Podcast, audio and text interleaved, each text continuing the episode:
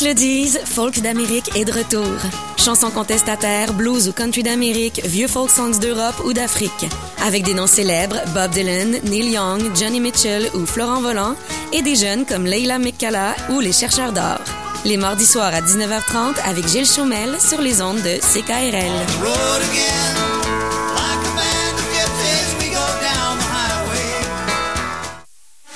Le succès, l'argent, la liberté, ça ne tombe pas du ciel.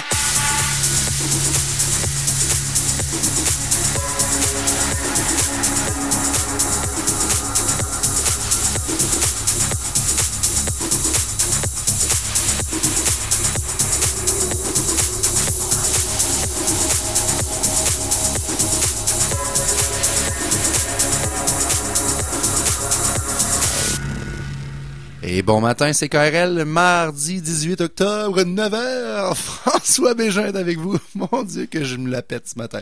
J'ai une voix de Oui, coquelicot. c'est ça, une petite, euh, une petite arrière-voix. euh. C'est parce que je vais t'expliquer ça. Ben, ben, premièrement, ben, ici François Bégin, votre générateur de liberté, avec ma co-animatrice, en scène jusqu'aux oreilles, Jessica Je Schooner. pensais pas être là ce matin. Oh my. God, merci d'être là parce que j'ai vraiment besoin d'aide avec ma voix de Ok, coquelicot. c'est bon. Ça doit être pour ça. C'est pour ça que ouais, t'as pas accouché. Oui. Hier soir, c'était, puis je vous en parle parce que euh, entrepreneuriat, c'est entreprendre des projets aussi. Mm-hmm. hein? Bon, ben, parfait. Moi, j'ai trouvé un lien avec ce que j'ai fait hier soir. C'était la dernière game d'improvisation de la gang d'impro Les Improvistes à Québec, dont je fais partie fièrement depuis le début de la fondation il y a dix ans. Et on est vraiment fiers parce que c'est rare une gang d'impro qui t'offre avec la gang d'origine pendant dix Ben, années. c'est c'est faux. Il y, a, con- il y avait combien de personnes? On était ben, hier, la salle était pleine. On était au quartier général et c'était rempli à craquer. Là. Ça débordait. Là. Il y avait peut-être 40 personnes, 45 personnes. C'était magique. On a fait vivre une belle soirée de deux heures et demie d'impro à notre gang. Mais juste pour vous dire que Mais votre équipe, vous êtes combien? ben, c'est ça. On est dans le fond d'origine le noyau central, c'est 8 8 à 10 improvisateurs. Là. On est les mêmes 8 à 10 depuis Ben, c'est- 10 ans. c'est- bon, À toutes les semaines Ben depuis oui. 10 ans, on fait un show d'impro. On a pris quelques pauses, euh, une coupe d'été, là, mais c'est quand même capoté. Là. Tu sais, en 10 ans, là, tu changes de carrière, t'as des enfants, t'as si, t'as- il y a Exact. les priorités changent. Puis, Exactement. euh, On y a- avait, moi, j'avais début vingtaine, tu sais, puis que c'est que c'est capoté, là. Mm. Fait que, je- bref, quand vous avez une passion puis un rêve, tu sais, on était bénévole là-dedans, là. C'était pas pour faire de l'argent qu'on faisait ça. On faisait ça avec le cœur parce qu'on tripait ensemble, puis on voulait triper avec le public. Mais on s'est levé, tu sais, je veux dire, on s'est couché tard à tous ces lundis-là, puis on a donné notre show tout le temps. Des fois devant deux personnes. On a joué au tonneau aussi euh, dans- dans- en Basseville. C'était pas évident des fois. On se faisait dire, vous parlez trop fort, on n'entend pas les machines de vidéo poker. OK? C'est magique pareil. Là. On a vécu des affaires extraordinaires là-dedans. Là. Mais c'est ça. À travers cette passion-là, il y a deux gars, Éric Lajoie, Laurent Maheu, qui ont démarré ce projet-là il y a 10 ans, à la manière de euh, le show Who's Line avec Drew Carey, un show d'improv. Puis on a réussi à relayer ça pendant 10 ans. Donc hier, c'était la dernière. Puis on s'est tous collés à la fin. Il y en a qui pleuraient. Puis moi, je pleurais pas parce que je... Pas, pas parce que j'étais un gars. Parce que je pleure des fois. Parce que non, parce que euh, je j'étais content. Moi hier, c'était pas de la tristesse, c'était de la joie. C'était le moment de célébrer. C'était la dernière hier. Parce que à un moment donné, justement, comme Jessica a dit, on devient que nos vies changent. Puis là, ça devenait impossible de continuer à faire des shows une fois par semaine, ça. Il va y avoir le phénix qui va renaître de ses cendres de ça. Je sais pas ce sera quoi, mais on verra. Fait que bref, si vous avez des passions puis que vous tripez dans la vie, donnez-vous à fond puis entourez-vous de tripeux comme vous autres. Ben oui, c'est motivant. C'est très motivant. Comment ça va, Mélissa Lapierre? Hey, ça va super bien. C'est le moment de la chronique futée. C'est moi qui fais le thème maintenant qu'on non, c'est pas Mél- Mélanie elle me regarde en disant Ah, non, Non, non, non, fais pas ça. Mélissa Lapierre qui est venue nous parler il y a quelques semaines et on a tellement aimé qu'on a acheté la compagnie. on a dit Mélissa reviens en studio, on veut que tu fasses des chroniques à toutes les deux semaines. Puis moi, j'ai dit oui, parce que ça me tente au bout. Yay! Moi aussi, j'ai une voix un peu... euh, ouais, un peu... euh, Jérémy- Jérémiesque? Oh! Oh, Comme, Oh. comme dans Petit Jérémiesque. Hey, c'est une belle expression, ça. Ouais, Première fois que je l'entends. Ah, je vais faire attention, je vais pas me faire poursuivre. Non, c'est ça. Il va regarder voir si c'est bon ou pas. Oh, on m'annonce qu'on va couper ce bout-là au montage. Oh, on m'annonce qu'on est live. Merde. Mélissa Lapierre, on est en feu ce matin et tu nous parles, toi, de la loi de Pareto. Ben oui, ça me tentait de vous parler de ça aujourd'hui parce que, en, fait, ce que j'ai le goût dans les chroniques futées. Attends oui. avant de dire ça. Ah, là. ok, vas-y. La loi de Pareto, Ouais. là, c'est le 70-35, ça? Euh, C'est plus 80 Ah, c'est ça. Je me Ouais. je savais que j'étais pas bon dans, les pourcentages. C'est bon, 80-20. Vas-y, je t'écoute. Ben c'est ça, j'ai le goût dans les chroniques futées.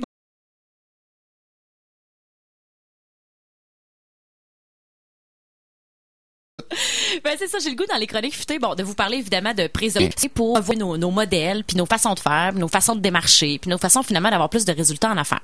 Puis moi, la loi de Pareto, c'est pas la première fois qu'on en entend parler.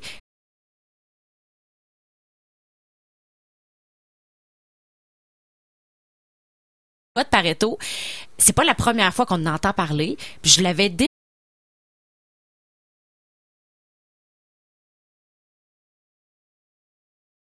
qu'on en entend parler. Je l'avais dé-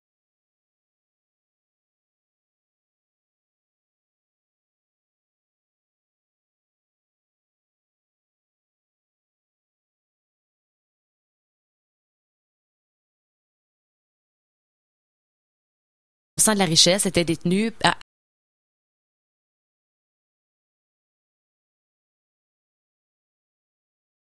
conclusion que 80% de la richesse était détenue à, euh, à-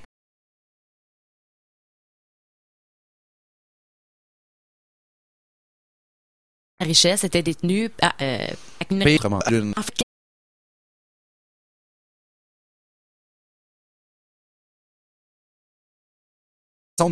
Totalement.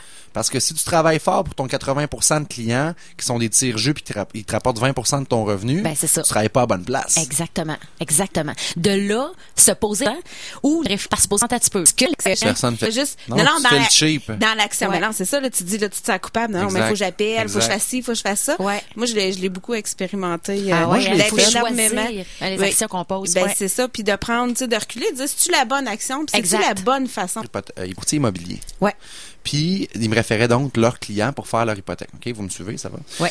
Euh, c'est pas ma voix qui est, c'est pas, mon cerveau va bien, ma voix va mal. Fait que, bref, euh, je,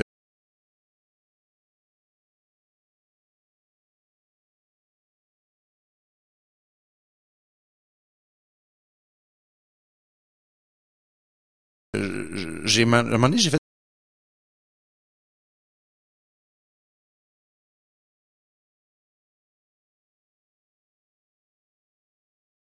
que tu dis. Je me suis détaché de ma business.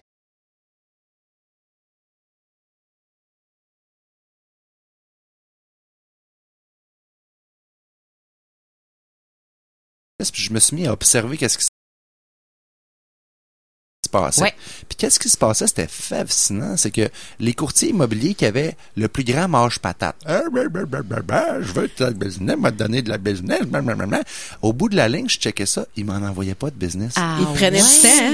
Oh my God! Ceux qui étaient C'est le fou. plus discrets, que Uh-huh. j'entendais jamais parler, je pense à Louise Robert, entre autres, une femme extraordinaire. Vous avez besoin d'un bon courtier, Louise Robert, extraordinaire, une femme de cœur, la plug est faite. Louise, elle me demandait jamais rien. Puis Colin, à la fin de l'année, je checkais mes chiffres, puis c'est Louise qui m'envoyait le plus de business parce que ça coulait naturellement. Ben oui. Mais qu'est-ce que tu penses que j'ai fait, moi, quand j'avais, mettons, un dollar à investir dans, je vais, je vais te redonner à toi le courtier qui m'encourage. Je vais, je vais te amener mon courtier qui a une grand au restaurant, je vais amener Louise Robert au restaurant. Mais pour ça, pour trouver votre Louise Robert à vous autres, il faut prendre le temps de se détacher de sa business. Exactement, puis d'analyser les choses objectivement. tu sais. Hmm. Nous autres, on l'a fait beaucoup au niveau de la comptabilité, là, je vous dirais. Je pense que ça amène aussi une réflexion à comment est-ce que je peux déléguer certaines choses, Mm-hmm. comment est-ce que je peux automatiser aussi certaines fonctions de mon entreprise. Puis nous, au niveau de la comptabilité, ça a été ça. Tu sais, je, oh my God, je passe 80% euh, beaucoup trop de temps à gérer de la comptabilité. puis pour des résultats euh, limités, tu sais, je suis plus Mais ça, c'est payante même pas mon le entreprise. 80-20. Ça, ça devrait être le 0-100 ou le, ou le Ben, 5-95. C'est-à-dire, ouais. délègue des choses qui sont pas payantes pour toi. Exact, exact. Mais en même temps, qui sont importantes pour l'entreprise. Ah, ben oui. Mais c'est ça, c'est ça qu'il faut doser, tu sais. Est-ce que c'est important pour l'entreprise? Est-ce que je suis plus payante à travailler sur ce volet-là ou en, je, vais- je en vais juste, chose, je vais juste ouvrir la parenthèse vu que c'est comme ma table. Ben peu, oui, regardons ça. Mais tu peux pas, euh, tu peux, il faut quand même dans la façon de déléguer sur toutes tes finances puis ta comptabilité Que tu t'impliques. que, tu Ah aies oui. un œil de quelle façon façon tu veux minimum. avoir les chiffres, de quelle façon? Vrai. Tu peux pas le donner, même si t'es pas. Il faut Ouais. quand même qu'il y ait un transfert. Mais tu vois, moi, de- c'est exactement ça sur quoi Ouais, je travaille actuellement. À mettre en place la mécanique, le système avec la personne qui s'occupe de la comptabilité Les pour filles, que ça vous irez fonctionne. luncher ensemble. là. vous avez bien des affaires à vous raconter. Mélissa, merci beaucoup pour cette chronique merci. futée. On va avoir la chance de t'entendre sur nos ondes à toutes les deux semaines. Puis, on va repartager tes coordonnées sur notre page Facebook. Merci beaucoup, François. Merci. Toujours un plaisir. Yes, alors je vous rappelle que, ben, je vous le rappelle pas, je vous l'annonce, ceux qui ne le savent pas, qu'on est en spécial franchise ce matin. Donc, on a trois invités qui nous Oui. parlent de franchise. Euh, Le 80-20 s'applique à la franchise aussi. Et on prend une courte pause et on vous revient avec Steve Morancy de Yuzu Sushi.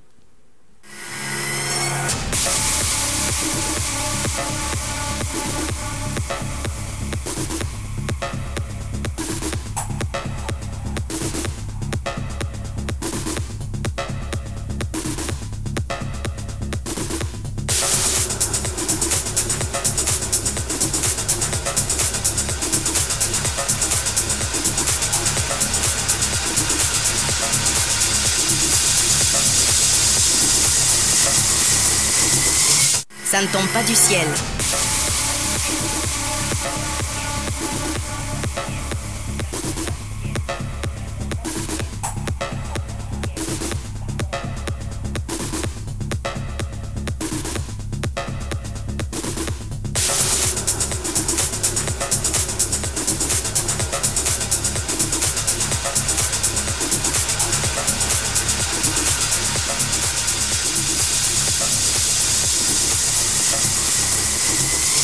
Ça ne tombe pas du ciel. Wow! Merci à Yves, notre producteur, pour ce super euh, thème. On aime ça. C'est comme, c'est cool, hein? On s'en vient hot. Ben oui. On salue nos amis de CILS aussi, à Victoria, qui nous écoute, euh, la francophonie canadienne, un million de francophones à l'extérieur de Québec, Ben oui. euh, du Québec en fait. Donc, euh, merci à CILS de nous rediffuser là-bas. J'espère qu'il fait plus beau chez vous que chez nous. Aujourd'hui, c'est gris ici à Québec. Il y a de bonheur là-bas? On recule? Oui, oui, c'est encore la nuit. Là. Il ben, il sort du matin, trois heures de moins. C'est pas la nuit, mais c'est le petit matin. Pour les leftos. Exactement. Steve Morancy, homme d'affaires, 38 ans, monté rapide dans la restauration. Vous connaissez tous les Yuzu Sushi. On en a tous un près, près de chez nous. En fait, je sais pas combien de succursales vous êtes rendus, mais c'est comme euh, une entreprise qui a explosé et puis de- d'exploser de saveur aussi parce que moi, je suis un fan des sushi, sushi. Assez dur à dire ça. Faut enchaîner les mots. sushi à Yuzu.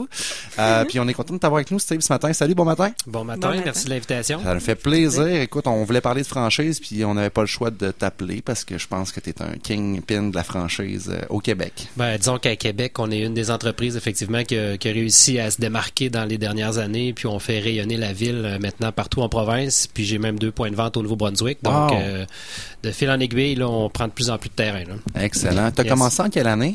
Ben, en fait, le Yuzu, c'est un projet d'étude. euh, c'est un projet que j'ai réalisé à l'U- à l'Université Laval pendant mon bac. Donc, mon premier cours, je devais réaliser un plan d'affaires. puis moi, je suis un gars qui a toujours travaillé en restauration depuis l'âge de 14 ans.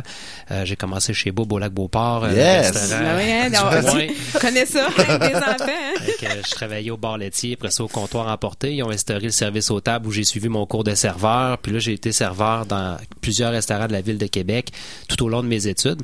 Puis, euh, bon, je, je savais pas trop ce que j'allais faire, donc je suis allé en administration. Puis là, on, on devait réaliser un plan d'affaires. Donc, j'ai fait un plan d'affaires sur un restaurant qui, à l'époque, le premier plan d'affaires, c'était le campus. Donc, c'était un restaurant plus de party avec les, les étudiants à proximité de l'école. Puis, c'était un peu le beat dans lequel j'étais. Donc, euh, ça, ça fitait Ça bien avec le gang.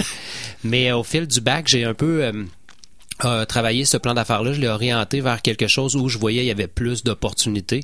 Puis on voyait qu'il y avait comme un virage santé qui s'installait au niveau de, la consommation. Puis euh, étant consommateur de sushi, je voyais qu'il n'y avait pas beaucoup d'offres à Québec. Puis j'ai comme flairé que bon à Montréal il y avait plusieurs centaines de points de vente, alors qu'à Québec dans ces années-là on parle de peut-être huit points de vente.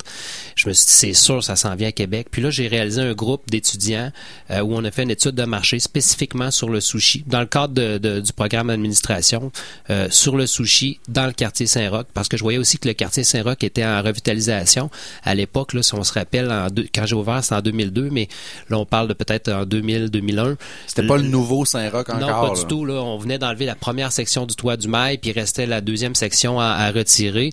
Donc, c'est vraiment un nouveau quartier. Le, le- le quartier était placardé à grandeur quand j'ai visité le coin, puis que j'ai décidé, bon, je prends ce Eh, local-là. pour- Seigneur. Ça le prenait monde- une vision. Ah, là. le monde, m'ont- tu sais, en fait, euh, C'était un peu, c'était une vision, c'était un peu La folie, l'innocence ouais, aussi de, de, de jeunes entrepreneurs, mais je Moi, pense je l'appelle la naïveté. la là. naïveté, c'est ça.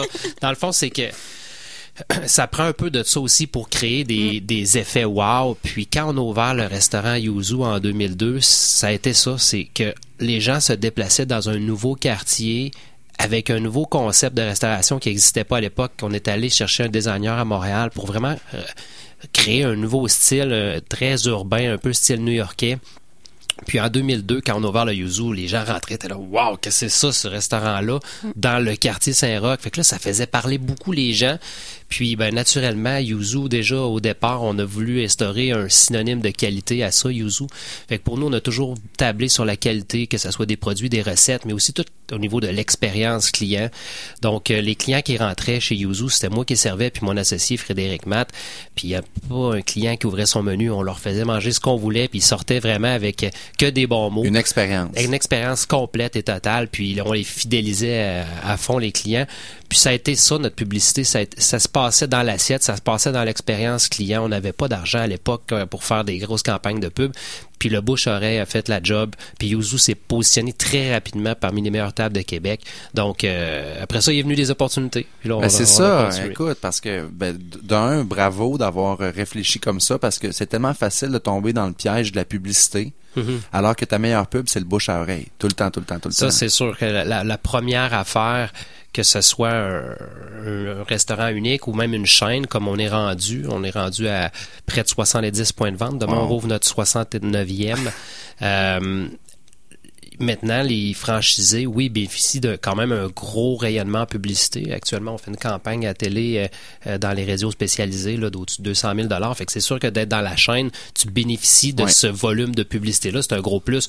Mais avant tout, ton client, il faut quand même qu'il Ben, vive une expérience extraordinaire. Même le là. franchisé, souvent parce que j'ai vu des histoires de franchise dans la restauration, entre autres, là, si on pense à Dunkin' Donut pour pas les nommer, Mhm. là, ils se sont fâchés à un moment donné, ils ont dit il n'y a pas assez de pub. Ouais, mais il n'y a pas juste la pub, il y a l'expérience que tu fais vivre à ton client qui est souvent mise de côté dans une franchise parce que c'est facile d'oublier ça. Fait que toi, je pense que c'est un peu ta job de franchiseur de rappeler à ta gang comment ça tu as eu du succès toi à la base? Mm. C'est à cause du bouche à oreille, tu sais. Tout à fait. Puis c'est un peu le rôle. Chacun a son rôle. Le franchiseur doit faire rayonner la marque, si on veut, au niveau national. Nous, nous, on parle national, mais c'est plutôt provincial, par des stratégies de communication, par des plans marketing. Faire aussi évoluer la bannière, créer des nouveautés, puis faire en sorte que la chaîne elle continue d'être la référence dans le domaine du sushi. Mais le franchisé, lui, il a ce rôle-là dans son point de vente, dans son marché local pour faire reconnaître euh, la marque, pour faire connaître son produit, pour faire vivre la belle expérience client. Donc, chacun a, a ses rôles. Exact. Mais là, toi, t'as ta première, euh, ton premier restaurant, ça me fonctionne bien, Oui. tout ça, mais c'est, à partir de quand on se dit, est-ce que j'utilise la franchise ou je m'ouvre des succursales à moi ailleurs? En fait, ça vient ça par opportunité. On a eu différentes opportunités avec euh, avec le succès. Beaucoup de monde nous approchait. On a essayé des trucs qui n'ont pas fonctionné. Puis après ça, on est devenu un peu plus euh, critique sur les opportunités. Puis ça, c'est peut-être un conseil que je pourrais partager à- aux jeunes entrepreneurs. C'est prenez le temps de bien analyser les, les opportunités parce que des fois, ça peut paraître alléchant, mais ça peut être très difficile, ardu. Puis on peut se faire mal. Alors, prendre le temps de bien analyser les opportunités. Puis moi, j'ai ouvert en 2002, puis en 2005, j'ai la boutique Old Trend Fruit à Place Sainte-Foy, qui est maintenant fermée, mais qui, est- qui était une boutique avec de haut, de de gamme, gamme, ben avec oui. une clientèle UP, si on veut, que- qui avait des sous, donc une clientèle cible pour mon restaurant, euh, m'ont approché pour mettre un comptoir à sushi dans la boutique. Puis euh, j'ai fait ça, wow, ça c'est une belle opportunité. Ça nécessitait pas beaucoup d'investissement. On parle d'une petite surface, pas beaucoup d'employés, donc facilité d'opération. Puis l'idée pour moi, c'était de faire connaître le sushi à la clientèle de Trend Fruit pour qu'ils viennent manger chez Yuzu. Puis finalement, l'opération, on a fait wow. Hey, ça, c'est facile. Une petite surface, pas beaucoup d'employés, moins d'investissement, du volume pour emporter. Faut en faire d'autres. OK. Fait que là, moi, je voulais en faire d'autres. Puis la franchise, je connaissais ça un peu parce que j'ai déjà eu une franchise de peinture étudiante pendant mon université. Wow. Euh, J'ai fait un stop dans la restauration pendant un an, puis je suis allé valider mes capacités entrepreneuriales, si on veut. C'est Euh, une belle école, ces Ben oui. entreprises-là. tout à fait, tout à fait. Je l'ai fait un année. J'aurais pu le faire un peu plus, mais euh, bon, j'ai aimé mon expérience. J'ai fait des profits. euh, J'ai, j'ai même pris pas mal de congés dans mon été. Ça, ça a très bien Wow, été. ça a très bien été. T'as compris la puissance du mot je délègue. Oui, c'est ça. Puis euh, c'est ça, j'avais un petit peu d'expérience en français. Je ne me avais pas allumé vraiment que je pouvais faire des franchises avec Yuzu, mais durant l'année 2006, 2005 c'était Ultra Fou, 2006 euh, ma, ma conjointe était enceinte, puis j'en ai profité pour bâtir mon système, là, tous les outils d'opération, le manuel d'opération, des livres de recettes standardisés, une panoplie d'outils pour pouvoir reproduire ce concept-là. Mais dans ma tête, je voulais les ouvrir moi-même. Mais en cours de route, je me suis fait approcher par un géant de la franchise qui euh, voyait aussi l'opportunité dans les concepts de sushi à développer. Puis cette approche-là, cette communication-là, c'est une négociation qui a duré peut-être un sept mois, euh, où finalement on s'est pas entendu au bout de la ligne. Là. Le, le partenariat fitait pas. Là. Euh, Mais ça me fait allumer sur la franchise. J'ai appris beaucoup en négociant avec cette personne-là. Puis là, je me suis dit, bon, on va faire des franchises. Puis à l'intérieur de mon restaurant, j'avais euh, une employée qui, euh, qui se faisait longtemps travailler pour Yuzu, travaillait dans le domaine du sushi, se cherchait une opportunité d'affaires. Elle a dit, moi, je vais être votre première franchisée. Puis après ça, j'ai un de mes amis qui, avec qui j'avais travaillé dans la restauration. Il est venu me présenter son plan d'affaires. Finalement, j'ai présenté la, la franchise Yuzu. Il a embarqué. Fait que là, quand t'en fais une, t'en fais deux, t'en fais trois, que t'as un bon nom. Yuzu s'était bâti un solide nom à Québec. Là, les gens ont vu, hey, Yuzu fait des franchises. Là, les demandes sont venues. Puis on a pris le temps de bien sélectionner nos franchisés au départ, de construire des belles fondations solides là, pour être pour être sûr d'avoir une croissance équilibrée, puis pas s'enfarger, pas faire d'erreurs. On a pris le temps au début, puis après ça, quand on a été plus solide, ben là, on a ouvert un peu plus la machine. là. Encore une fois, le bouche à oreille Mhm. a été présent. Ah, tout à fait. Euh, on n'a pas fait de publicité pour recruter nos franchisés. Ça venait, ça venait un peu tout seul. Encore aujourd'hui, on en fait de la publicité, mais pas tant. C'est vraiment les, les gens, bon, se cherchent une opportunité d'affaires, vont voir nos franchises, parlent à nos franchisés, puis bon, euh, sont référés à nous. Donc moi, dans ma dans mon dans ma euh, dans mon histoire d'affaires, si on veut, une des façons que j'ai réussi, c'était de, de rendre les gens autour de moi heureux. Euh, au début, c'était mes employés, tu sais, euh, chez Yuzu, il fallait qu'il y ait une belle une belle esprit, Ouais. un beau climat social au restaurant, puis ça le client le ressent, puis ça fait en sorte que tu as moins de roulement de personnel, puis au Yuzu, les gens ils restaient avec nous, là, c'était vraiment une belle équipe. Ben j'ai transmis ça un peu dans mon réseau de franchises maintenant avec mes franchisés, c'est de rendre mes franchisés heureux, travailler avec eux, euh, travailler en bo- collaboration avec eux, puis ça ça fait en sorte que les franchisés, ils veulent probablement un deuxième, un troisième, des un ambassadeurs Yuzu, de ils deviennent marque. des Ben ambassadeurs oui. de marque pour recruter des nouveaux franchisés. là. Bravo. Parce que c'est ça, j'aimerais ça que tu en parles, parce que toi, dans le fond, tu as vraiment un principe, parce que tu fais pas juste vendre la franchise, tu choisis aussi la personne qui achète la franchise parce que tu veux qu'elle représente l'organisation au global. Là. Exactement. Je dirais que ça, c'est un défi pour les franchiseurs, euh, surtout dans les débuts de croissance. Euh, quand tu investis dans ton entreprise, pour rentabiliser ton entreprise, tu dois vendre des franchises, tu dois développer, tu dois croître. Puis ça, ça, ça peut être un piège parce que des fois, tu vas peut-être attribuer des franchises à des, des peut-être des mauvaises personnes. Mais t'as pas du gain aussi qui doit être là, qui donc, bout du nez. là. donc, faut que tu fasses vraiment attention. Puis on a fait des erreurs aussi. Euh, un- une des erreurs qu'on a fait au départ, c'est que on permettait à des investisseurs d'acheter une franchise Sans l'opérer. Euh, puis en mettant un employé là, en faisant de la gestion comme ça, ben quand la personne, le, le modèle de la franchise, pourquoi j'y crois, puis pourquoi je trouve que ça fonctionne, c'est que on met un propriétaire sur place, quelqu'un qui investit son argent, puis qui va opérer sa propre entreprise, va faire en sorte qu'il va vouloir récupérer ses sous. Donc il va travailler fort à faire réaliser une belle expérience au client, il va respecter ton, ton modèle d'affaires, il va euh, s'assurer que le produit est de qualité, que son environnement est propre, etc. Tout, ce- tout ce qui fait qu'un restaurant fonctionne, il va le faire plus qu'un employé. On va avoir certains employés qui sont des employés modèles puis tout, mais la nature humaine comme elle est, des fois, on n'a pas tout à fait ce qu'on aimerait avoir. Puis le propriétaire va, va donner ce petit plus-là. Donc, le modèle juste d'investisseur, sans être opérateur. On a mis ça de côté avec les années parce qu'on s'est rendu compte qu'on vivait des problématiques euh, au opérationnel, euh, des problématiques de rentabilité, euh, différentes problématiques qui font en sorte qu'aujourd'hui, pour nous, si quelqu'un veut une franchise Yuzu, doit obligatoirement être opérateur. Si jamais le, jeune qui désire ouvrir une franchise Yuzu n'a pas suffisamment d'argent, à ce moment-là, on peut trouver un investisseur puis faire une association. Donc, si un investisseur m'approche, je vais lui dire, ben, trouve-toi un opérateur associé ou vice-versa. Donc, je peux réaliser des matchs comme ça pour faire en sorte de, de, de, de multiplier les Yuzu puis de donner aussi des belles opportunités à des jeunes entrepreneurs qui n'ont pas nécessairement toute la mise de fonds nécessaire pour partir. Puis c'est Ouais, souvent ben, le tu dilemme c'est quoi que la réalité? Ouais. Tu l'as vécu quand tu as commencé. Tu sais, c'est pas facile d'avoir du financement, Pas surtout tout. pour un restaurant aujourd'hui. Fait que si t'as quelqu'un dans ton réseau que sa franchise va bien puis qui dit Hey, moi j'aimerais ça peut-être en avoir une deuxième, mais pas le temps d'en opérer deux nécessairement. Tu peux prendre un- quelqu'un qui est en cuisine, qui a de la drive, puis tu, le- tu sais, tu le sens, tu Ouais. il- fait qu'il y a une opportunité en allant travailler chez Yuzu de dire, ben, ça se pourrait donné que j'ai accès à, Ben, souvent, souvent, les meilleurs opérateurs, ils ont pas les sous pour partir. Ouais. Ah. Ça, c'est très souvent, c'est fréquent, c'est régulier. Puis, euh, ben, à ce moment-là, des fois, nous, Gestion Yuzu, on peut être un facilitateur ou sinon, j'ai aussi des investisseurs ou des franchisés qui veulent grandir puis qui, eux, veulent le faire en association avec des opérateurs. Cool, Donc, il y a des belles opportunités pour des jeunes entrepreneurs qui ont un peu de sous. C'est sûr qu'on veut quand même qu'il y ait un commitment, donc un- une petite mise de fonds. Ça Ouais, peut ouais. être quelques milliers de dollars, 5, 10, 15, 20, Mhm. tout dépendant de la participation que la personne va avoir dans l'entreprise. Mais, euh, mais au moins, on peut donner cette chance-là à des jeunes entrepreneurs. Puis maintenant, on a un nouveau modèle.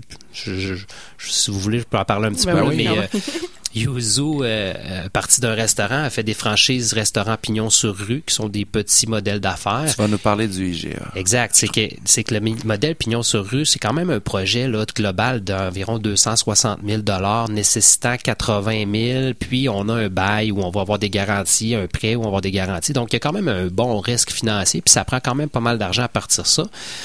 Mais ça a aussi ses avantages. Tu on a un bail euh, de 10 ans, on a un contrat de franchise de 10 ans, puis, puis tu peux capitaliser, donc tu peux créer une belle valeur euh, alentour de ça. Puis tu es dans ton restaurant, dans ta, dans ta business à toi, puis tu gères tout ça comme, comme, euh, comme tu le veux en respectant naturellement les normes Yuzu. Puis en- de fil en aiguille, on a eu d'autres opportunités, dont celle de faire un projet dans un IGA. Euh, Je reste à Fossambeau, moi, fait que à Sainte-Catherine à Ouais. côté, j'ai mon Yuzu dans le IGA. C'est vraiment génial parce que tu vas faire l'épicerie, t'es pressé, ben regarde, tu peux commander avant puis t'es ramasses en chemin. C'est- Ça facilite la vie d'aujourd'hui. Exactement. Ben là, on était rendu à une soixantaine, en- entre 50 et 60 Yuzu Pignon sur rue. Puis c'est sûr que de regarder en province de Québec, euh, ça commence à se saturer tranquillement. Ouais. Euh, Là, il fallait que je développe peut-être à l'extérieur du Québec. Euh, L'île de Montréal, il y en a beaucoup à faire, mais il y a beaucoup de compétition. Donc, on est plutôt réticent à aller là tout de suite. On veut prendre notre temps.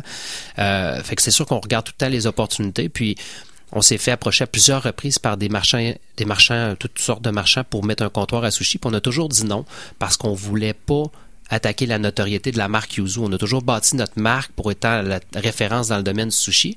Puis pour ce qui est du, du sushi d'épicerie, euh, il y, a, il y a eu beaucoup de, de, de- de connotations de sushi moins de moins de Définitivement. qualité, que c'est moins bon, tout ça. Donc on, on y allait pas pour cette raison-là. Mais en 2015, après avoir annoncé que Yuzu était au centre Vidéotron, avoir plus de 50 points de vente, je me suis dit, là, la notoriété Yuzu est faite. On avait commandé aussi un sondage léger marketing pour voir la notoriété de Yuzu était où. Puis on est numéro un. On est numéro un pour, euh, euh, selon le sondage sur euh, la notoriété, on est numéro un pour le meilleur sushi peu importe le prix, puis euh, qualité-prix également. Donc, Yuzu, c'était la référence. On s'est dit, bon, c'est le temps. On a fait un projet pilote à Saint-Lambert de Lauzon, puis ça a été un succès. Fait que là, on s'est dit, bon, encore une fois, il faut en faire d'autres. Ben oui. Mais rentrer dans les IGA, euh, c'est pas si simple que ça. Euh, on appelait ça rentrer backdoor, c'est-à-dire avec euh, l'épicier directement. euh, puis les autres, ils ont des ratios à respecter de, de, de produits autorisés. Fait qu'on s'est dit, faut aller euh, s'asseoir avec les, la maison mère qui est Sobase, qui est propriétaire. Fait qu'on a réussi de fil en aiguille à s'asseoir avec les, s'asseoir avec les dirigeants de Sobase. Puis en faisant de la bonne euh, bon pitch, de la bonne dégustation, puis euh, démontrer au plus ce qu'on sa- qu'on savait faire, on a réussi à devenir fournisseur autorisé de la chaîne Sobase. Donc maintenant, Yuzu, depuis cette année, là, depuis cet été, Yuzu est fournisseur officiel de la chaîne IGA. Donc, tous les marchands de la chaîne de, de IGA dans toute la province de Québec ont désormais le choix entre deux fournisseurs autorisés. C'est Mito, qui est actuellement l'offre de sushi dans les IGA, ou Yuzu. Puis je peux vous dire que là, je fais de la représentation auprès des, des marchands. puis euh, Mais le choix est je facile suis à assis ici, là, j'ai l'air calme, là, mais j'ai du boulot planche. Ouais, c'est pas à sûr, près, là. parce que euh, Mito, c'est leur marque maison, c'est ça? ben, en fait, non, c'est un peu une marque comme moi qui, qui, qui a commencé avec un pignon sur rue à Laval, puis qui ont commencé dès à peu près 2002-2003 à commencer à faire des IGA. Puis là, IGA se sont associés à cette marque-là. Puis ils ont eu une belle grosse croissance. Ils ont 150 points de vente dans les IGA de la province, plus des livraisons directes dans les autres. Ils n'ont pas la qualité Yuzu. Je n'irai pas plus loin que ça, mais ils n'ont pas la qualité Non, mais Yuzu. c'est correct puis- que tu crois en ton truc, puis en même temps, ça te donne du fun pour t'amuser pour les prochaines années aussi. Ah, c'est l'enfer. Pour l'instant, actuellement, là, je vous le dis, j'ai à peu près une trentaine de commandes de, de- de- de IGA à réaliser dans les deux prochaines années parce qu'ils ont toutes des échéances. Oui. Mais je fais juste commencer ma représentation. Donc, mon objectif, c'est d'en faire 20-25 par année pour les cinq prochaines années. Je veux définitivement prendre les parts de marché de Mito à travers la province de Québec, mais je veux aussi devenir la référence de sushi à emporter pignon sur rue, mais aussi le sushi d'épicerie. Cool. Ben, on va te suivre là-dedans, Steve. Merci beaucoup de ton Ben, ça a temps ce matin. vite, hein? Oui, vraiment, on aurait pris une heure euh, de t'écouter. euh, Ben, ben, que... Pour finir, juste Oui. le modèle d'affaires, parce qu'on parlait de l'investissement pignon sur rue, le modèle d'affaires épicerie, beaucoup plus accessible, beaucoup moins risqué. On Pour le parle- franchiseur- Pour le le franchisé, il n'y a ben pas oui. de bail, il n'y a pas de gros oui. investissements. Tous les investissements sont faits par le marchand. Donc, un jeune entrepreneur, ça, c'est vraiment un beau modèle d'affaires parce qu'il va partir avec très peu d'investissement, très peu de dettes, un volume d'affaires quasiment assuré par l'achalandage du IGA. Les clients passent devant toi. Donc, actuellement, c'est sûr, on a beaucoup de- d'opportunités, de, demandes de la part des IGA, mais on va rechercher des, euh, des jeunes entrepreneurs qui veulent se lancer en affaires accompagnés d'une belle équipe de franchiseurs, qui ont de la drive. Qui ont de la drive. Je pense que c'est vraiment le secret de votre succès. Puis même à toutes les fois Mm. que je passe à Sainte-Catherine au IGA, les, tes gens qui sont là, toujours droit un beau sourire. Bonjour monsieur, même si j'achète pas, je, je me sens, tu sais, c'est accueillant. Puis ça, c'est la clé à pas oublier, surtout en restauration où ça va donc bien vite un client après l'autre. Fait que lâchez pas, c'est vraiment inspirant votre Oui. histoire. Puis on a hâte de voir jusqu'où ça va aller tout ça. Merci beaucoup de l'invitation. C'est. Morancy de Yuzu. Merci. Merci. On prend une courte pause et on vous revient avec Christian Champagne, qui est président directeur général du Conseil québécois de la franchise. Vous avez une carte de membre de CKRL? Économisez 15% chez Chichio Café, 875 rue de Clairefontaine à Québec. chichiocafé.com. Votre carte au coût de 25 est valide pour un an à la date d'adhésion. Ne tardez plus, faites-le aujourd'hui sur ckrl.qc.ca. La carte de membre de CKRL, c'est pratico-économique.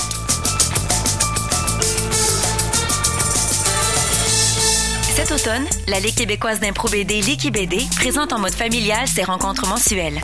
Qu'est-ce que l'impro BD? Des improvisations théâtrales où viennent s'imposer une contrainte ou un allié de taille, le dessin. Improvisateurs, musiciens et dessinateurs s'unissent sur scène afin de créer histoire et personnages. Entre histoires courtes et récits longs, laissez-les vous improviser une BD. Prochaine rencontre, dimanche 30 octobre, 13h au Musée national des beaux-arts du Québec. Entrée libre. La Liki BD, une présentation pour les 7 à 77 ans du Festival de la BD francophone de Québec, en collaboration avec CKRL. Information likibd.com. Je suis une bonne chanteuse, Maurice. Puis le monde m'aime. Puis je me suis rendu compte que j'avais des affaires à dire au monde parce que la Maine a besoin qu'on y parle de la Maine. Maudite innocente. Tu te rends même pas compte que ce que t'as fait à soir, c'est dangereux. Ceux qui aboutissent à Maine, ils veulent pas être sauvés, Carmen. Un matin, le soleil s'est levé. Bricolage de texte de Michel Tremblay, mise en scène par Jean-Sébastien Ouellette. Présenté au théâtre du Conservatoire du 16 au 22 octobre à 19h30, matinée le 22 octobre à 14h. Billets 10 dollars, 5 dollars pour les étudiants. 88 643 98 33. Pour la huitième édition, la revue Planche ouvre la porte à une nouvelle formule. Avec un tout nouveau look, Planche propose maintenant une présentation avant chaque histoire qui permet de mettre l'accent sur les auteurs et leurs récits. Dans ce numéro, sous la couverture signée par Iris, retrouvez une entrevue avec Michel Hellman qui évoque les coulisses de Nunavik. Une nouvelle inédite de Romain Renard issue des chroniques de Melville, la BD reportage de Martin PM et bien plus. Planche en kiosque et en librairie dès maintenant. À ne pas manquer sur la fabrique culturelle. Aujourd'hui, c'est l'inauguration de l'œuvre d'art public Gros Loup, qui est une œuvre euh, que j'ai réalisée dans le cadre du concours euh, Première Ovation euh, Mentorat en art public. L'artiste visuel Guillaume Tardy présente l'œuvre Le Gros Loup dans le quartier Limoilou. Tout le monde peut voir le loup puis se dire Ah ouais, ok, c'est mon loup à moi dans mon quartier. Tout le talent d'ici, une seule adresse, lafabriqueculturelle.tv. Cette émission vous est présentée par CKRL 89.1 Québec.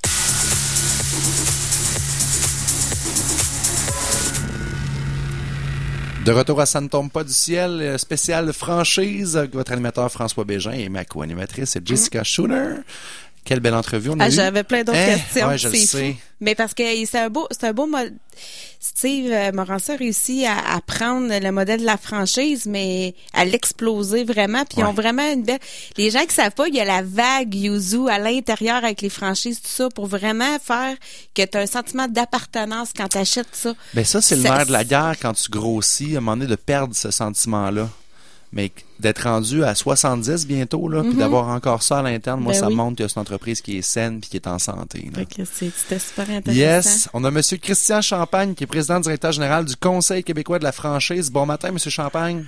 Bon matin, Monsieur Bégin. Bon matin, Madame Schooner. Bon matin. D'être avec Ben vous. oui, on est vraiment content de vous recevoir parce que vous êtes bien placé, vous, au Conseil québécois de la franchise pour en voir passer toutes sortes de modèles d'affaires. Parlez-nous un peu de votre organisation. Qu'est-ce que vous faites euh, au CQF? Ben, premièrement, euh, le CQF est, euh, regroupe les franchiseurs, franchisés euh, et des fournisseurs qui euh, travaillent au niveau de l'industrie de la franchise au Québec.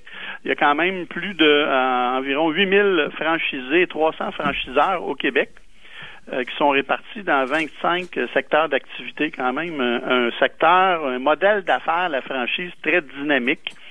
Et euh, au niveau du Conseil québécois, on est là pour promouvoir, représenter et former euh, les intervenants euh, au niveau de la franchise. Puis je tiens à souligner la présence de M. Morancy, qui est un de nos membres et euh, effectivement qui s'est mérité en 2013 euh, franchiseur émergent, donc le Maillon d'Or lors du gala euh, du Maillon d'Or. Donc euh, bravo. Puis on voit que son réseau a beaucoup de succès. Qu'est-ce que vous diriez, vous, qui est important euh, que les gens savent là, avant, avant de se lancer dans l'achat d'une franchise? Ben, la première chose, je pense que on, on- savoir dans quel secteur d'activité on veut euh, se lancer. Comme je disais tantôt, il y a quand même euh, pas loin de 25 secteurs d'activité euh, assez diverses. On parle de la restauration, par la mise en forme, par de l'esthétique auto, par des boutiques de sport. Donc, premièrement, c'est comme un futur franchisé euh, de voir comment on peut euh, la passion pour quel produit et service euh, on peut avoir avant, avant C'est quoi de le fit à- envers mon savoir-être à moi, puis qu'est-ce que je suis comme personne, finalement? là? Ben, tout à fait. C'est la moindre des choses. Euh, puis on pourrait se poser plusieurs questions. Est-ce que je veux euh, travailler du lundi au vendredi? Est-ce que je veux, euh, je suis prêt à faire des sacrifices au niveau de ma famille? Est-ce que je suis prêt à faire des longues heures? Je suis prêt à travailler les week-ends? Euh, quel montant j'ai à investir? Donc, ce sont d'autant de questions qu'un un employé, un, un futur franchisé peut se poser euh, comme question là, avant de euh, d'aller plus loin dans sa démarche. Puis c'est la personne justement, elle peut se référer où quand elle veut euh, parce que moi j'ai rencontré des entrepreneurs qui croyaient qu'il y avait juste euh, des restaurants comme franchise là. justement, ils savaient pas qu'il y avait 25 secteurs d'activité puis Ben, déjà, euh, au niveau du Conseil québécois de la franchise, en se référant sur notre site Internet, il y a quand même, on, vous allez voir tous les, les, les membres qui sont là, les secteurs d'activité qui sont euh, disponibles. Euh, nous, on n'est pas euh, le Conseil québécois de la franchise, on n'est pas un organisme qui fait la promotion ou la vente de, de, de franchise. On est là surtout pour encadrer le modèle d'affaires au Québec. Euh, par contre, maintenant, le gros avantage qu'on a avec l'Internet, c'est que la majorité des franchiseurs ont des, euh, euh, des sites qui peuvent être disponibles aux, consommateurs ou aux futurs franchisés qui, qui chercheraient un modèle d'affaires. Mais déjà en se référant au site du Conseil québécois de la franchise, donc cqf.ca, vous allez avoir une bonne idée là, de quels secteurs d'activité sont disponibles là, pour euh, se développer en franchise. puis une personne qui va acheter une franchise, c'est quoi qu'elle doit vérifier au niveau du franchiseur? Qu'est-ce qui est important de regarder euh, pour pas Parce non que j'imagine, M. Champagne, que euh, je sais pas, euh, le, le- le conseil existe depuis combien de temps, mais il n'y a pas juste Ça des fait histoires. près de 35 ans qu'on existe. Bon, il n'y a pas juste en 35 ans des histoires à succès. Là. Il doit y avoir des histoires où ça fonctionne pas finalement la franchise. Là. Il y a eu beaucoup, euh, je vous dirais, effectivement, puis je reviens à la question de Mme Schoner qui me dit, ben, qu'est-ce qu'on doit vérifier avant de, se lancer dans, un- achat de franchise? Si on fait une petite histoire de la franchise au Québec, donc à la fin des années 80-90, c'était un- un- assez un gros boom au niveau de la franchise. Et euh, effectivement, il y a eu beaucoup de franchiseurs à ce moment-là qui se sont improvisés à tort ou à raison, effectivement, franchiseurs, euh, ce qu'on appelle des, gens indélicats, des fois, qui au fil des ans ont voulu peut-être aller chercher des, euh, des droits d'entrée de franchise, mais on s'apercevait qu'après quelques années, euh, ils n'étaient plus en affaires et les franchisés se retrouvaient devant rien. Euh, C'est une des raisons pourquoi, à l'époque, le Conseil québécois de la franchise avait été mis sur pied par justement des bénévoles, des avocats, des gens du milieu qui se disaient, bon, on va essayer de se donner un peu de un cadre pour euh, travailler là-dedans. Mais pour revenir à votre question, ben, premièrement, euh, faudrait voir est-ce que euh, le franchiseur, depuis combien de temps il est, il en affaires, ce franchiseur-là, euh, dans quel secteur d'activité il œuvre, euh, quel type euh, est-ce que c'est est-ce qu'il y a des restaurants qui sont corporatifs ou c'est seulement des restaurants franchisés? Est-ce que son modèle d'affaires est rentable? Donc, sont d'autant de je vous dirais, de, de, de, de, choses pour un, de critères pour un futur franchisé euh, à regarder, le contrat de franchise qui peut être proposé, je vous disais, euh, tout le, euh, je vous dirais, le modèle d'affaires que le franchiseur euh, propose. Est-ce que le franchiseur a des projets d'expansion? Euh, Est-ce que c'est un franchiseur? Et souvent, un futur franchisé devrait rencontrer à l'intérieur de ce même réseau des franchisés qui sont là. Donc, pour voir quelle est la relation aussi avec le franchiseur, parce qu'il faut s'entendre. Euh, des contrats de franchise, euh, la majorité du temps, ce sont des contrats à long terme et euh, il faut bien s'assurer euh, que dans le projet dans lequel on va s'embarquer, ben qu'on s'embarque autant avec un partenaire franchiseur et le franchisé pour euh, sur des bonnes bases et être sûr que tout le monde va y retrouver son compte et tout le monde va être heureux. Parce que dans le fond, le franchiseur, c'est pas parce que tu es franchiseur nécessairement tu une bonne notoriété ou que, sais, parce que le franchiseur, on en parlait tout à l'heure aussi, il y en a qui veulent vendre un peu leur salade, c'est leur modèle pour faire des sous, puis il n'y a pas vraiment de service ou, tu sais, c'est- c'est comme dans n'importe quel domaine d'affaires, là. Ben, comme je disais tantôt, effectivement, il faut voir le succès. Est-ce que déjà le franchiseur obtient des succès euh, avec ses restaurants? Normalement, un franchiseur devrait avoir un certain nombre de restaurants corporatifs, ne serait-ce que pour euh, tester, euh, valider son modèle d'affaires de manière régulière. Est-ce que son concept, est-ce que son modèle, est-ce que euh, ça offre une valeur ajoutée aux franchisés? Il y a peut-être des modèles d'affaires, des fois, qui vont s'essouffler avec le temps. Et effectivement, la structure euh, euh, est pas toujours là pour euh, euh, donner le service aux franchisés. Mais euh, avant tout, puis euh, on a peut-être la preuve, on parlait, tantôt vous avec euh, des gens de chez Yuzu Sushi, mais pour qu'un réseau grandisse, ça prend, je vous dirais, essentiellement ce qu'on appelle un partenariat stratégique. Maintenant, on est loin de l'époque où moi, franchiseur, je décidais, j'étais, c'était la ligne directrice. Maintenant, il faut créer cette complicité-là et il faut comprendre que le franchiseur a besoin du franchisé et le franchisé a besoin du franchiseur.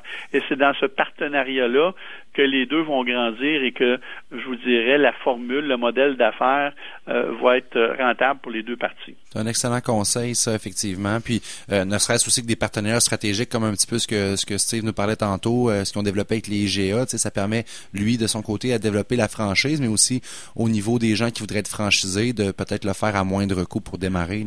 Tout à fait. Ça donne des opportunités et même ça peut donner des opportunités aussi à certains de ces franchisés à compléter un territoire ou même additionner une, une facette nouvelle à un concept qu'ils connaissent déjà très bien. Tout à fait. Monsieur euh, Champagne, merci de votre temps ce matin. C'était très instructif. J'ai partagé le lien euh, du CQF là, sur notre page Facebook de Ça ne tombe pas du ciel. Puis, Parfait. euh, on invite les gens à aller jeter un coup d'œil au service que vous offrez, Ben puis oui. aussi à, à lire, si vous êtes intéressé par le concept de la franchise, à aller lire là-dessus. Là. Ben, vous êtes bien gentil, puis euh, ça sera pour une prochaine, toujours disponible pour euh, répondre aux, aux questions qui, qui traitent du grand monde de la franchise. Ben, il y au aura une prochaine parce qu'on a beaucoup d'auditeurs qui nous commandent, qui sont très intéressés, puis euh, une émission d'une heure, c'est pas suffisant. Donc, on va faire un spécial franchise peut-être de deux heures prochainement, puis on vous tiendra Bon, au courant. ben, je, me, je me déplacerai à Québec pour aller voir une ville là, Ben oui, puis on... originaire, donc ça me fait toujours plaisir de retourner à Québec. Ah, c'est le fun, puis on va demander à Steve de nous faire des sushis pendant ce Ben temps-là. oui. Ah, c'est bon. Passez une belle journée dans nous. On Bonne prend... journée. Merci beaucoup. On prend une courte pause et on vous revient avec Madame Valérie Bornet de la Banque du développement du Canada pour parler euh, comment qu'on fait pour financer tout ça, ces franchises-là. Ça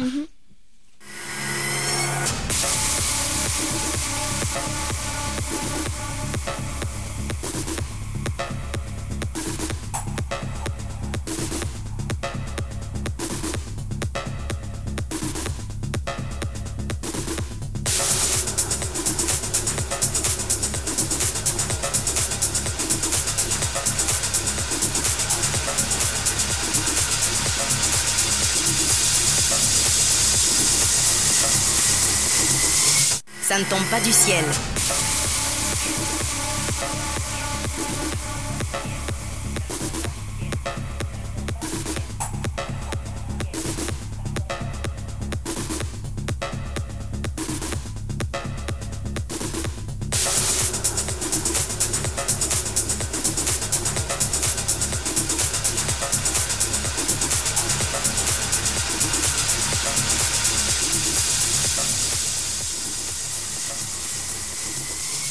Ça ne tombe pas du ciel.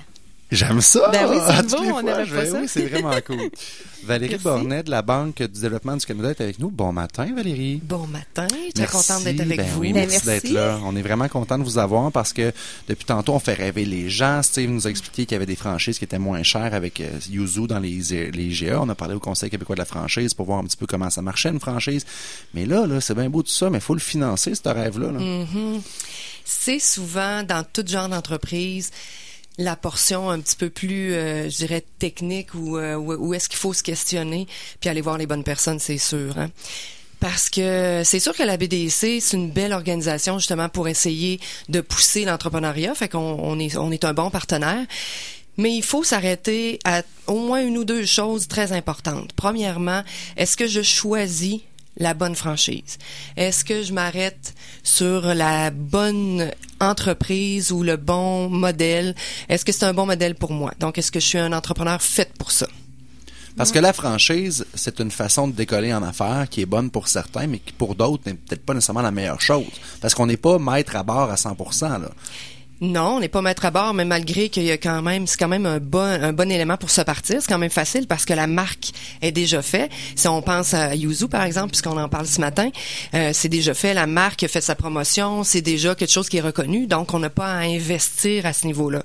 Par contre, c'est sûr que ça demande quand même d'avoir une certaine connaissance des affaires, de pouvoir, un, avoir des sous pour pouvoir investir là-dedans. C'est sûr, comme euh, euh, Steve disait, dans ce cas-là, c'est sûr qu'il y a peut-être une quand dans les GA, c'est un petit peu moins dispendieux, mais si on y va dans une pignon sur rue, c'est beaucoup plus dispendieux. Alors là, il faut se financer. Et pour se financer, comme dans n'importe quelle entreprise, il faut avoir des fonds personnels à investir. Ça démontre le sérieux, ça démontre aussi que le, la- le risque est équilibré. Là, est équilibré, mais aussi, il faut pas trop s'endetter. Parce que quand on s'endette trop, ben, à un moment donné, ça nous fait une charge sur les épaules qu'il faut, à un moment donné, assumer, être capable de rembourser à même les opérations. Donc, il faut avoir un bon plan et être bien accompagné. Parce que souvent, même, si vous rencontrez pas les bonnes personnes et que vous financez trop, et que vous financez mal, Ouais. ben là, à ce moment-là, c'est sûr que vous y, par- vous y parveniez, voyons, parviendriez et pas. Moi, je leur ai dit, ah, on se tire dans le pied finalement, parce que Oui, c'est un ça, peu ça. Tu sais, euh, si tu t'organises mal au début, pour ta- on s'entend que le financement, le- tu jettes, tu pourrais nous le dire, tu envoies des entreprises, là, c'est le nerf de la guerre. Là. Oui, puis et c'est pour ça que je voulais qu'on en reparle parce que aussi c'est un, c'est un bon point de dire ben, au départ, il faut que quand même tu aies de l'argent toi aussi personnel à investir, mais il faut que tu aies un bon dossier aussi là, faut que Définitivement, très bon point. Euh, au niveau du crédit personnel dans les petits montants pour les entreprises, c'est sûr que c'est euh, c'est vraiment ça qui compte énormément parce que on va se dire les vraies choses. euh, Dans les financements de 100 000 et moins, même je dirais jusque chez nous, c'est 250 000 et moins. Le crédit personnel de l'individu et de l'entrepreneur est très important. Donc de bien se comporter au niveau des remboursements de carte de crédit, de bien se de bien rembourser ses factures de façon adéquate, ça nous permet d'avoir une meilleure tarification ensuite et de, de représenter un meilleur risque pour l'institution financière, que ce soit la BDC ou ailleurs. Parce que c'est ça, souvent, les gens oublient, ils disent, ah, j'ai un modèle d'affaires, je vais acheter Yuzu, ils vont acheter le projet. Non, non, mais c'est parce qu'il y a quelqu'un qui est en arrière du projet. Fait que comment tu gères tes finances personnelles va refléter comment tu vas gérer les finances de l'entreprise. Définitivement, très très bon point. Mais les gens oublient ça. Ben oui. Également, ça c'est une chose, le crédit Mhm. personnel, ça démontre le sérieux de, de la personne dans sa gestion de ses affaires personnelles. Mais il y a aussi la personne en tant que telle a-t-elle les capacités de gérer une entreprise, gérer du personnel, gérer euh, les paiements tous les mois? On s'entend que c'est pas tout le monde qui a ces compétences-là. Non, mais c'est sûr que le franchiseur, en, en général, va faire une bonne, un bon travail à essayer de voir si les gens ont les compétences. Mais nous-mêmes, il faut se poser la question, est-ce que c'est ça qu'on veut faire parce que ça demande d'être passionné là-dedans? là? Puis la banque, l'institution aussi veut dire, ben moi, je vais te financer, je vais te avoir confiance en cette personne-là qui va être capable de le faire? Puis pour démontrer justement ce sérieux-là, quoi de mieux que d'avoir un plan d'affaires qui est vraiment très bien monté? Je dis plan d'affaires, mais c'est sûr que moi, je suis, euh, puis l'organisation pour laquelle je travaille depuis euh, 20 ans, c'est sûr que c'est une organisation qui est très axée sur regarder l'ensemble du projet et non pas juste un plan d'affaires, est-ce qui est théoriquement bien monté. Donc, je dis plan d'affaires, mais c'est beaucoup modèle d'affaires.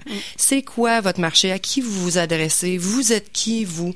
Euh, vous allez euh, euh, au niveau financier, est-ce que vous maîtrisez bien tous les éléments, les coûts, les revenus? Est-ce que ça, vous, vous êtes conscient de tout ça?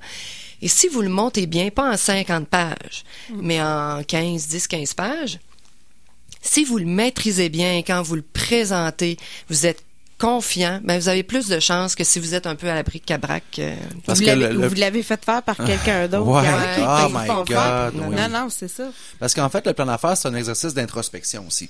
C'est ça. T'as une chance de te poser des bonnes questions, Oui. voir si t'es en ligne. Puis si tu l'es pas, peut-être que la réponse, c'est, c'est pas de pas le faire. C'est, c'est de te trouver quelqu'un qui est meilleur que toi. Tu sais, regarde, moi, Jessica qui est pas loin dans mes projets, Jessica est comptable. Ben, c'est, c'est peut-être parce que ma force, moi, c'est pas ça en affaires. que c'est tu bien dit. Mais c'est important, ça. de s'entourer. Tantôt, je parlais avec euh, une personne qui attend justement pour venir euh, discuter de, de son projet d'affaires. Puis je lui disais, est-ce que tu es inscrit par exemple à la jeune chambre? Est-ce que tu euh, est-ce que tu es, en- es entouré? Est-ce que tu as pris des- de la formation? Puis elle disait que oui. Ben c'est c'est ça qui est important. C'est de s'entourer. Puis c'est très intelligent. Qu'est-ce que vous venez de dire Il faut avoir des gens autour de nous qui Euh, là, euh, vous touchez une corde sensible. Vous avez parlé de la jeune chambre. Moi, je suis un, je suis un ancien, euh, je veux dire, euh, comment je peux dire, sénateur de la jeune chambre. J'ai j'ai contribué à l'obtention du congrès mondial qu'on va avoir ici en Bravo. novembre cette année. Je Moi, j'ai vu une photo de toi avec un homme sandwich juste pour dire Oui, que tu l'avais. sur la scène tu- du Capitole Ben avec ouais. l'homme sandwich. Ben ouais. J'annonce qu'on l'a. Puis c'est une fierté parce que j'ai mis des heures innombrables là-dedans. Mais ce que ça m'a apporté en me donnant corps et âme dans une OBNL, finalement, c'est que ça m'a permis de bâtir un réseau. Après ça, c'est facile pour moi de demander dans mon réseau, de dire je cherche telle chose ou j'ai rencontré quelqu'un qui peut m'aider dans tel aspect de mon entreprise. Parce que à la gang, là, on sait tout puis on est bon dans tout. Seul, moi, je ne vaux pas grand-chose, mais à la gang, là, Colin, que j'ai de la puissance puis que je peux accélérer mon développement. Tout à fait. Fait qu'en passant par un organisme comme la Jeune Chambre, ceux qui n'ont pas de réseau, c'est super facilitant de se bâtir ce réseau-là. là. Parce que qu'est-ce qui est dur quand on commence dans une franchise, c'est qu'il y a beaucoup de légal. Il y a un contrat, il y a tous les éléments de, location, puis tout ça. Donc, si on est avec la jeune chambre, par exemple, puis qu'on n'a pas les moyens de se payer un avocat, ben on réseaute, puis on rencontre un avocat, on peut en discuter avec lui. Il va nous donner des bonnes pistes. Il te- t'enverra pas un bill, là. Tu, prends une bière dans un 5 à 7, Ouais. c'est, ton chum, finalement. C'est ça que tu veux, tu sais. Moi, mais j'ai des amis, des, même mon cousin, il me dit tout le temps, toi, on sait bien, t'as beaucoup d'amis. Ben oui, je suis fier d'avoir beaucoup d'amis. Je dis tout le temps, je vais demander à mon ami un tel qui fait ça. Mais ça, c'est ma richesse à moi, ça, ce réseau-là, tu sais. Tellement important. Puis je soulignerais qu'une chose que le banquier va regarder dans une franchise, si je veux revenir à ce sujet-là, pour essayer d'aider le plus possible vos auditeurs, c'est de bien lire le contrat de franchise, de s'assurer de bien maîtriser les aspects. C'est quoi la redevance? C'est quoi? euh, Qu'est-ce qui m'appartient? Dans quoi j'investis? Dans quoi eux investissent? Est-ce que la marque est reconnue? Est-ce qu'elle a déjà eu des retards? Faut, vraiment se poser cette question-là parce que vous allez vous la faire poser. Mm, définitivement. Ah, c'est bon. Merci Oui. beaucoup, euh, Madame Bornet. C'est tout le temps qu'on a, mais on ça aurait jasé avec vous pendant une heure parce qu'il y a Ouais, tellement à savoir, mais on va vous réinviter. Bref, c'est ça, je pense Ouais, qu'on va on faire. Merci beaucoup et bonne chance à tous avec votre, votre franchise, ça avait le goût. Ben génial, puis j'ai posté sur notre page Facebook les liens vers la BDC. Vous avez une page qui explique vraiment très bien là, les pièges à éviter, puis c'est quoi qu'il faut réfléchir avant de se lancer dans une franchise. Fait que j'ai mis ça sur notre, euh, notre page. Merci. beaucoup. Merci. Courte pause et on vous revient avec notre invité de La Ruche pour la minute qui bourdonne.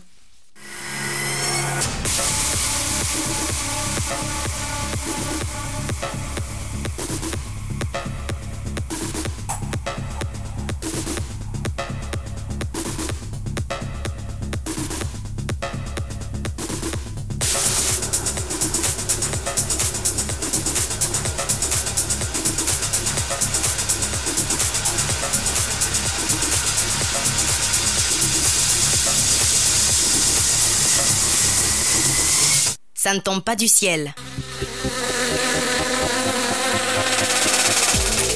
La Minute qui bourdonne, une présentation de La Ruche, votre plateforme de financement participatif de proximité. laruchequebec.com.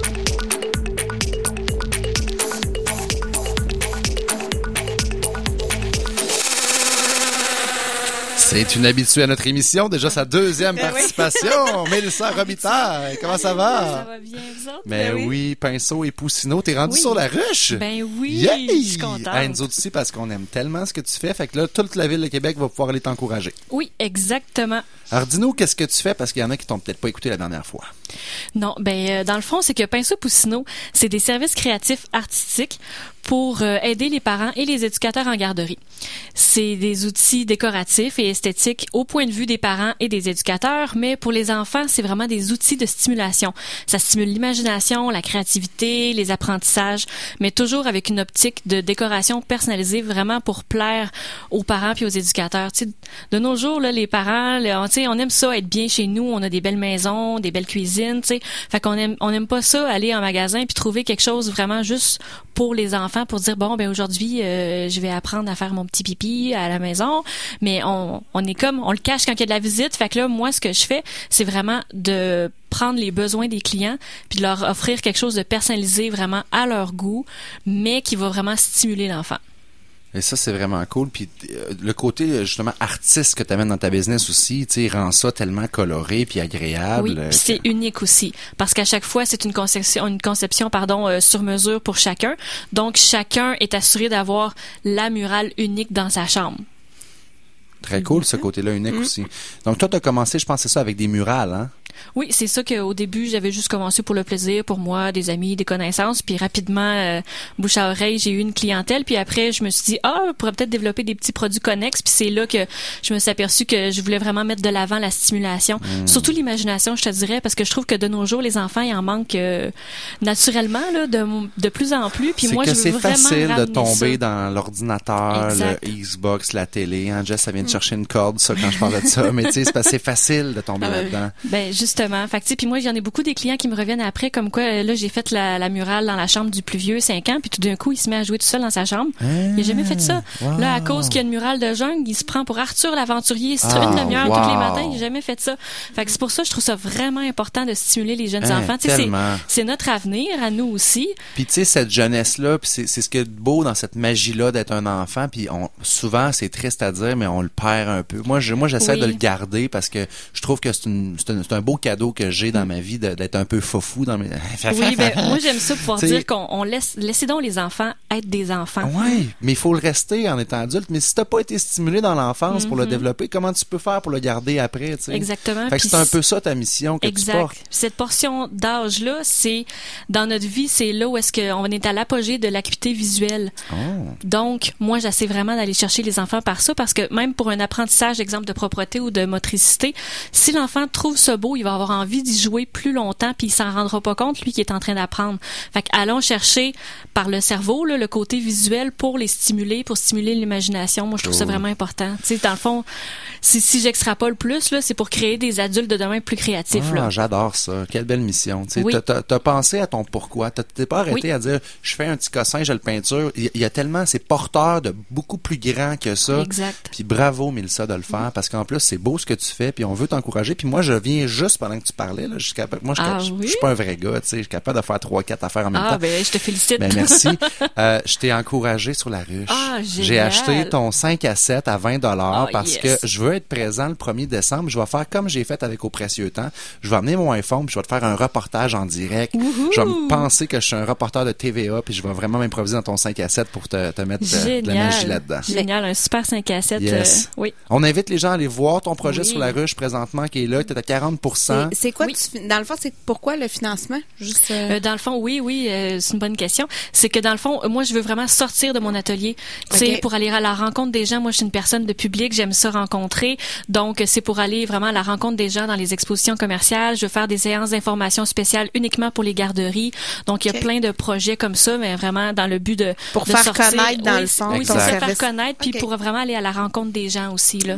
te supporter dans cette belle mission de vie Oui, qui puis, est la créativité. Puis comme tu, comme disait Albert Einstein, j'ai vu ça ce temps. Oui, la, la créativité, créativité, c'est l'intelligence qui s'amuse. Ah, j'adore ça. Mélissa, Oui, bon merci. succès sur la ruche. Regarde, c'est écrit dans le ciel. On s'en va à 100% avec ça et même plus. Fait que. Allez m'encourager, ça vaut Yes. la peine. Il y a plein de belles récompenses. Quelle belle émission nous avons Oui. eue, spéciale franchise. Ça Merci à nos vite. participants. Tellement. Steve Morancy, ça a été vraiment cool. Monsieur Champagne de la CQF. On a eu Madame Bornet de la BDC. On a vraiment eu une belle émission, Oui. très condensée. Je vous promets qu'on vous en refait une en, en prenant plus le temps de respirer. Mélanie Florent, la mise en onde, merci. Merci. Jessica Schoner, merci. Puis Mélissa, merci d'être là avec nous. Puis bon succès. Bonne fin de semaine. Euh, Ben, on est mardi, mais c'est pas grave, ça va passer vite. on s'en reparle là. Ben, tu sais, pas fin de semaine comme dans le week-end, fin de semaine. Tu sais, il reste comme mercredi, jeudi. OK, bye, ciao. Bye, la semaine bye. prochaine, bye. Téléchargez cette émission sur ckrl.qc.ca ou sur iTunes. La foire du disque de Québec approche à grands pas. Plus de 35 exposants seront présents avec des milliers de disques vinyles à vendre. C'est un rendez-vous le 5 novembre prochain, de 10h à 16h, au Centre récréatif Saint-Roch, 613 rue Prince-Édouard. 2 l'entrée. Pour plus d'informations, visitez foiredudisquequebec.com. Donc la première phrase, c'est les filles. J'ai la tête d'un nuage, vous